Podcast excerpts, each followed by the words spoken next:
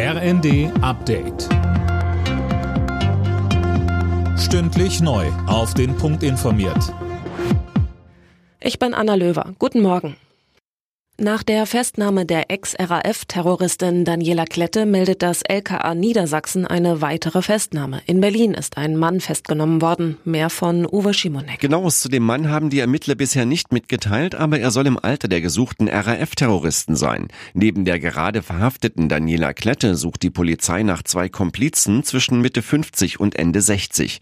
Die 65-jährige Klette war nach über 30 Jahren im Untergrund in einer Wohnung in Berlin-Kreuzberg ergriffen worden. Wird wie die beiden Komplizen zur dritten Generation der linksextremistischen RAF gezählt.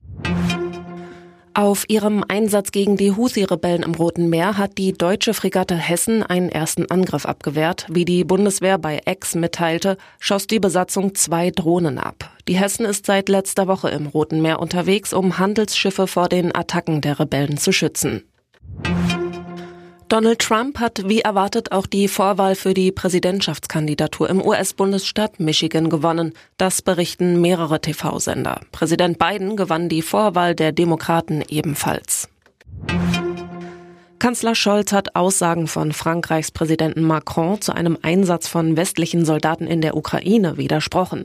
Macron hatte so einen Einsatz nicht ausgeschlossen. Scholz betonte dagegen, man sei sich einig. Das ist keine Bodentruppen, keine Soldaten auf ukrainischem Boden geben wird, die von europäischen Staaten oder von NATO-Staaten dorthin geschickt werden und dass auch die Soldaten, die in unseren Ländern tätig sind, nicht selber etwa aktiv an dem Kriegsgeschehen sich beteiligen. Alle Nachrichten auf rnd.de